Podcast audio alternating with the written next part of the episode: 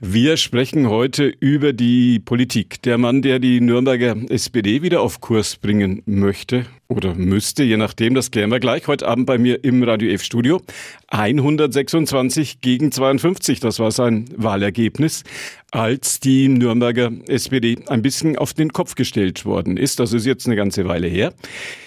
Bei mir ist der neue, der neue Nürnberger SPD-Vorsitzende Nasser Ahmed. Einen schönen guten Abend. Schönen guten Abend, Herr Moosberger. Vielen Dank für die Einladung. Gleich gut hergefunden. Ja, immer gerne. Mit den Öffis, wie man neuerdings sagt, mit dem Fahrrad. Sie sind begeisterter Rennradfahrer, habe ich gehört. Tatsächlich aber heute mit dem E-Auto. Also ich denke, so ein Mittelding. Ähm, Auto, aber nachhaltig. Batterie ist voll.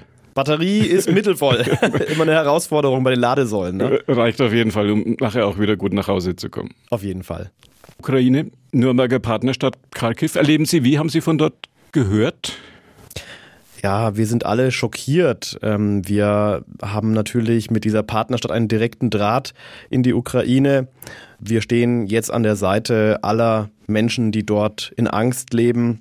Es ist furchtbar, was Putins Regierung und Putin allen zuvor hier für einen Angriffskrieg mitten in Europa führt. Das verurteilen wir und wir sind deswegen als SPD auch haben mehrfach aufgerufen, auf die Straße zu gehen, solidarisch zu sein, um hier ein klares Zeichen aus der Stadt des Friedens und der Menschenrechte zu senden. So wie Ihr Parteivorsitzender. Sie sind ja Mitglied der Kanzlerpartei.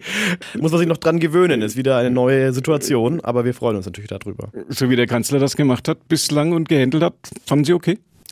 Er hat nicht die lauten Töne in den Vordergrund gestellt, sondern hart gearbeitet, versucht an einer diplomatischen Lösung zu arbeiten. Ähm, es hat nicht funktioniert, weil Putin nicht wollte. Das ist Putins Krieg und dafür wird er auch bezahlen müssen.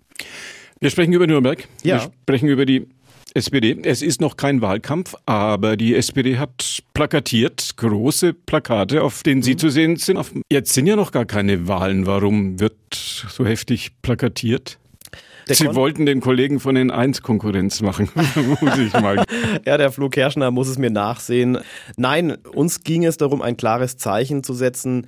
Ähm, es gab ja furchtbare Aufmärsche von Querdenkern in der Stadt und wir als SPD Nürnberg wollten was dagegen setzen im öffentlichen Raum, klare Botschaften, sich impfen zu lassen, der Wissenschaft zu vertrauen und nicht mit Nazis auf die Straße zu gehen. Finde ich eine sehr, sehr wichtige Botschaft und wir wollten eben keine riesigen Demos dagegen setzen, eben wegen dem Infektionsrisiko Risiko und haben uns dann für eine Plakat äh, Plakatkampagne entschieden. Und das Feedback zeigt auch, es kommt sehr gut an. Sind Sie viel darauf angesprochen worden? Ja, sehr viel. Kommt man da ins Gespräch?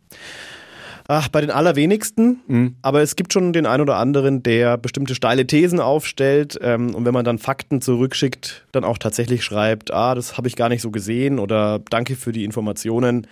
Ähm, oder auch zum Beispiel, viele haben ja gesagt, sie, sie sehen gar keine Nazis, wenn sie da jetzt rumlaufen mit denen. Ähm, hm. Und wir haben dann da auch ein paar Belege zugesendet und das haben dann auch einige verstanden.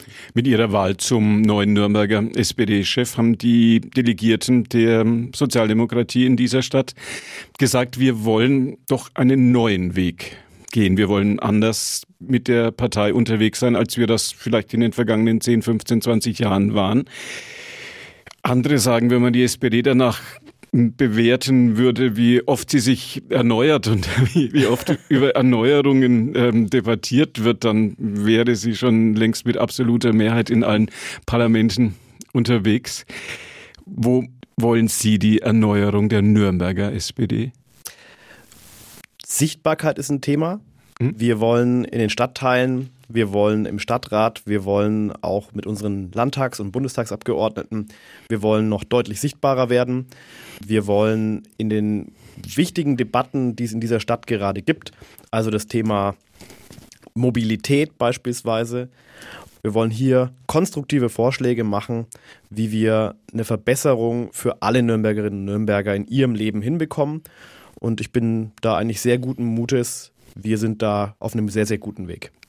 Wo waren Sie bislang nicht sichtbar? Wenn Sie sagen, Sie würden gerne den Versuch machen, dass die Sozialdemokraten in Nürnberg wieder sichtbarer werden, ist ja eine alte, traditionelle SPD-Hochburg, diese Stadt. Da führt ja kein Weg dran vorbei. Ja, in der einen oder anderen Diskussion, da äh, gab es schon manchmal die Rückmeldung, wie steht die SPD jetzt zu dieser Frage beispielsweise. Mhm. Ich denke aber, dass wir mit unseren 36 Ortsvereinen wirklich unglaubliches Potenzial haben. Wir sind in allen Stadtteilen, wir sind vor Ort, wir haben die Kümmerer vor Ort. Äh, und vielleicht durch die Pandemie jetzt auch gerade gab es nicht so die vielen Möglichkeiten, tatsächlich auch äh, große Veranstaltungen zu machen. Aber wir hoffen natürlich auf ein Ende dieser Pandemie und dann werden wir super gut aufgestellt mit unserem Vorstand, mit unseren Ortsvereinen vor Ort an die Themen weiter rangehen. Wie erleben Sie diesen Spagat zwischen den Wünschen der Menschen, den Wünschen der Bürger und dem, was die Verwaltungsmehrheit für gut und für richtig hält? Es gibt bestimmte Themen, wo die Bürger sagen, da wünschen sie sich einfach beispielsweise mehr, mehr Mut und auch eine klare Linie. Beispielsweise beim Mobilitätspakt die Richtung ähm, mehr Nachhaltigkeit umzusetzen, mehr Radwege zu schaffen, auch mal schwierige Entscheidungen zu treffen. Äh, und in diesen Bereichen, da gehen wir voran, auch beim Thema Drogenpolitik beispielsweise. Da wollen wir deutlich mehr, als was bis jetzt ist. Und ähm, da, das sprechen wir ganz klar an und da zeigen wir Wege auf. Wenn Sie Mobilität sagen und trotzdem sagen, das 365-Euro-Ticket, das bekommen wir jetzt vielleicht doch nicht hin, dann sieht es ja doch wieder danach aus, als ob dann die Verwaltungsmaschine im Rathaus über die Geradlinigkeit und über die politischen Wünsche der Bürger sich hinwegsetzen würde. Es gibt meine Wünsche und ich habe immer fürs 365-Euro-Ticket gekämpft. Es gibt auch die Wünsche der Menschen, die viel mit dem ÖPNV fahren, aber es gibt auf der anderen Seite auch die Frage, was sind die Maßnahmen, die wir finanzieren können und die realistisch umsetzbar sind. Und das miteinander zusammenzubringen. Das ist die Kunst der Politik. Das ist die Kunst der Politik. ähm, und wir werden, nachdem die Haushaltsgenehmigung jetzt tatsächlich äh, vergeben wurde und dort eben eine sehr, sehr harte Auflagen letztlich gemacht werden, müssen wir diskutieren miteinander, wie wir das miteinander zusammenbringen. Da kann ich jetzt noch keine, kein Ergebnis vorwegnehmen, ähm, aber das ist die Kunst der Politik und ich denke, wir als SPD tun da unseren Beitrag auch. Was für die Verwaltung gut ist, muss ja nicht immer für die Bürger gut sein. Und vielleicht kann man die 20 Millionen ja tatsächlich, vielleicht kann man auch sagen, man fährt man ein Jahr lang bloß mit den alten Straßenbahnen und dafür kostet es nicht die Welt, bevor die neueste Hightech-Maschine da durch die Stadt rollt. Provokant gefragt. Absolut, ich verstehe das schon. Ich denke, wir dürfen nicht den Fehler machen und die ganze Verkehrswende auf ein Thema reduzieren, sondern entscheidend ist, wie viel investieren wir wirklich in die Verkehrswende. Und wir haben letztes Jahr den Mobilitätsbeschluss gefasst. Wir investieren über 300 Millionen Euro im nächsten Jahrzehnt, Jahrzehnt in die Erneuerung der Infrastruktur, Radwege, mehr Strecken bei der VAG. Das Angebot ist das Entscheidende letztlich. Dort, wo es keinen Bus und keine Straßenbahn gibt, da kann auch niemand umsteigen. Ähm, wir investieren im VGN, wir investieren in neue kreative Lösungen wie On-Demand-Verkehre beispielsweise. Da sind wir auch gerade dran. Wir dürfen es nicht nur auf ein Thema reduzieren. Das heißt, am Ende steht die SPD für eine vernünftige, aber visionäre Verkehrspolitik und das Gesamtpaket muss stimmen. Und was wir zum 365-Euro-Ticket machen, dazu werden wir in den nächsten Wochen sicherlich nochmal reden. Ist das tatsächlich die neue SPD oder hätte angenommen Gabriele Heinrich, der jetzt nicht zur Nürnberger SPD-Chefin gewählt worden ist, hätte die vielleicht das Gleiche jetzt gesagt? Das müssen Sie natürlich Gabriele ja. Heinrich fragen. ja. Aber ich denke, äh, wir ziehen da alle gemeinsam an einem Strang. Und dafür bin ich ihr sehr, sehr dankbar. Was ist das Durchschnittsalter eines SPD-Mitglieds in also, diesen Tagen? Ich bin 33 Jahre alt und ich glaube, der durchschnittliche SPD 20 Jahre älter. wäre 20, 30 Jahre älter, ja. Ist das ein Problem? Ja. Ich denke, eine Volkspartei muss in allen gesellschaftlichen, aber auch in allen Altersschichten verankert sein. Ähm, und deswegen ist unser erklärtes Ziel absolut auch die Jugend und junge Menschen noch stärker anzusprechen. Es ist uns zum Teil gelungen. Wir hatten in den letzten Monaten im Wahlkampf, nach dem Wahlkampf und jetzt auch ähm, mit Olaf Scholz als unserem Zugpferd und Leuten wie Lars Klingbeil, der noch relativ jung ist, als auch unserem neuen Generalsekretär Kevin Kühnert. Das sind schon junge Zugpferde und eine neue Art von Politik machen, die auch junge Menschen äh, anlockt. Und wir haben auch einiges politisch äh, in petto, was für diese jungen, jungen Menschen eben äh, ansprechend ist. Und wir nehmen sie vor allem ernst und wollen zum Beispiel auch, dass Menschen, junge Menschen ab 16 schon wählen dürfen. Das unterscheidet uns ja von anderen Parteien. Ist das schwierig, wenn die jungen Männer und die jungen Frauen in Nürnberg in diesen Tagen doch eher gen Grün tendieren, auch junge Menschen dazu zu gewinnen, Mitglied ihrer Partei, der SPD, zu werden? Ich bin einer der ersten ähm, Kommunalpolitiker gewesen, der bei TikTok zum Beispiel aktiv ist. Es kommt auch darauf an, die jungen Menschen da zu erreichen, wo sie sind. Ich finde, es ist gar nicht so schwer. Man muss es man muss sie erreichen mit dem richtigen Medium und auch mit der richtigen Sprache. Was sagt dann ein 65-jähriger Sozialdemokrat, wenn Sie sagen, Mensch, der ist unser Vorsitzender und jetzt ähm, macht er da Tiki-Taki bei, ja. bei, bei TikTok? Naja, die Herausforderung für den Vorsitzenden ist eben, dass er nicht nur bei TikTok ist, sondern halt auch noch bei Facebook und per WhatsApp erreichbar und in der ganz normalen E-Mail auch noch kommuniziert. Das ist letztlich die Kunst. Wir müssen auf allen Kanälen vom Stammtisch im Ortsverein über TikTok ähm, und Facebook und Instagram. Wir müssen alle erreichen und dafür stehe ich auch eine neue Art der Kommunikation und Menschen da abholen, wo sie stehen. Schwierige Aufgabe. Absolut schwierige Aufgabe. Aber wenn es eine leichte wäre, könnte es ja jeder. Gilt das auch für die anderen Parteien oder sind die Grünen die einzigen, die sich mit jungen Menschen leicht tun? Na, ich muss ehrlich sagen, ähm, die Kampagne der FDP und der Grünen, die äh, hat da schon auch Maßstäbe gesetzt. Natürlich von den Inhalten, aber da waren wir teilweise ja sehr nah beieinander. Es war eher die Frage, wie man junge Menschen erreicht. Aber wenn man sich auch unsere Kampagne dieses Mal angeschaut hat im Bundestagswahlkampf, die Bildsprache der SPD-Kampagne und die Art und Weise, wie man alle Medien bis hin zu Telegram ja sogar benutzt hat, um junge Menschen zu erreichen, ähm, das war schon auch bei der SPD vorbildlich. Ist die SPD eine Angestelltenpartei. Wen wählt der, der Facharbeiter? Wir sind ja hier tief mhm. in der Nürnberger Südstadt mit ja. dem Nürnberger Funkhaus zwischen Siemens und wenn man hier den Blick gen Süden schweifen lässt über die Dächer der, der MAN.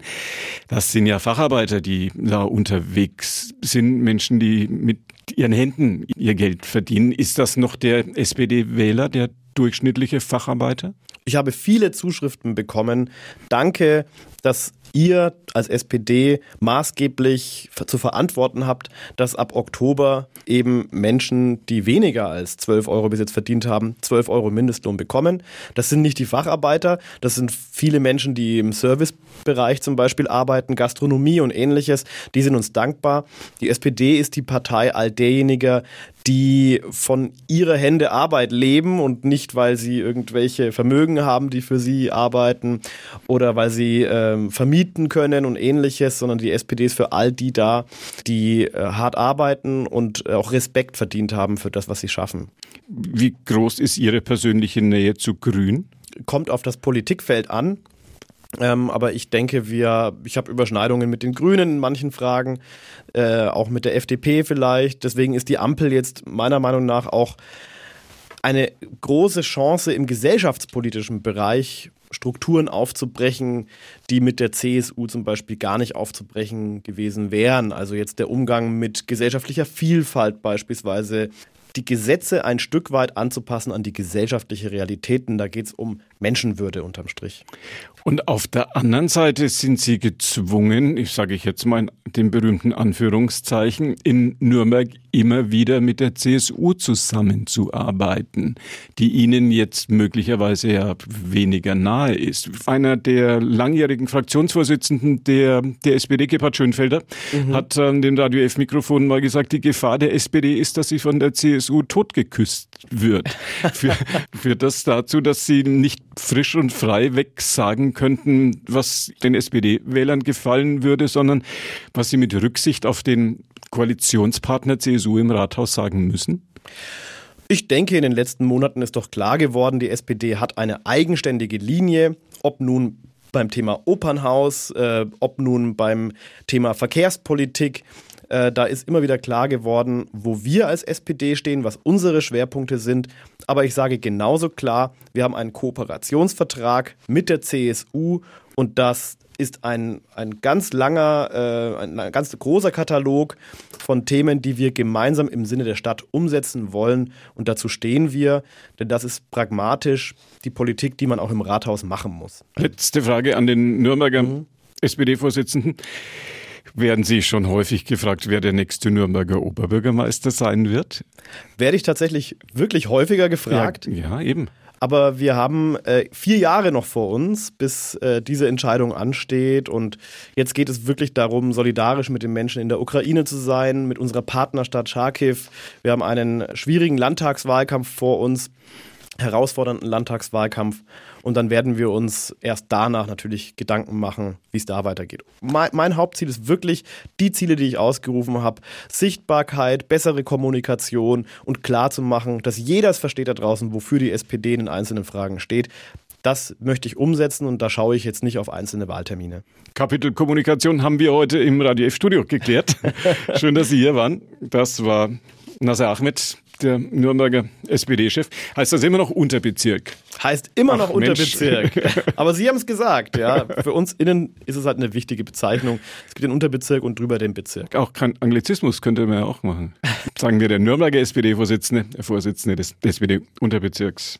Nasser Ahmed, mein Gast. Schön, dass Sie hier waren. Vielen Dank für die Einladung. Und das war die heutige Ausgabe von Vorort Spezial. Unsere Interviewsendung. Wir haben geklärt, wie es um die SPD in Nürnberg steht. Haben zumindest das, was wir gehofft haben zu erfahren, das meiste erfahren. Nicht alles, aber vieles in der heutigen Ausgabe von Vorort Spezial. Günther Moosberger war Ihr Gastgeber.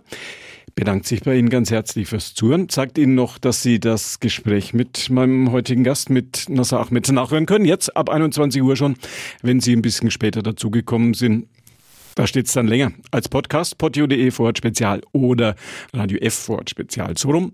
Bisschen klicken, dann finden Sie das oder einfach bei Google reinschreiben. Wir sind stolz darauf, dass wir dann garantiert nämlich schon an erster Stelle kommen. Wer ist heutzutage nicht stolz, wenn er bei Google gleich als erstes auftaucht?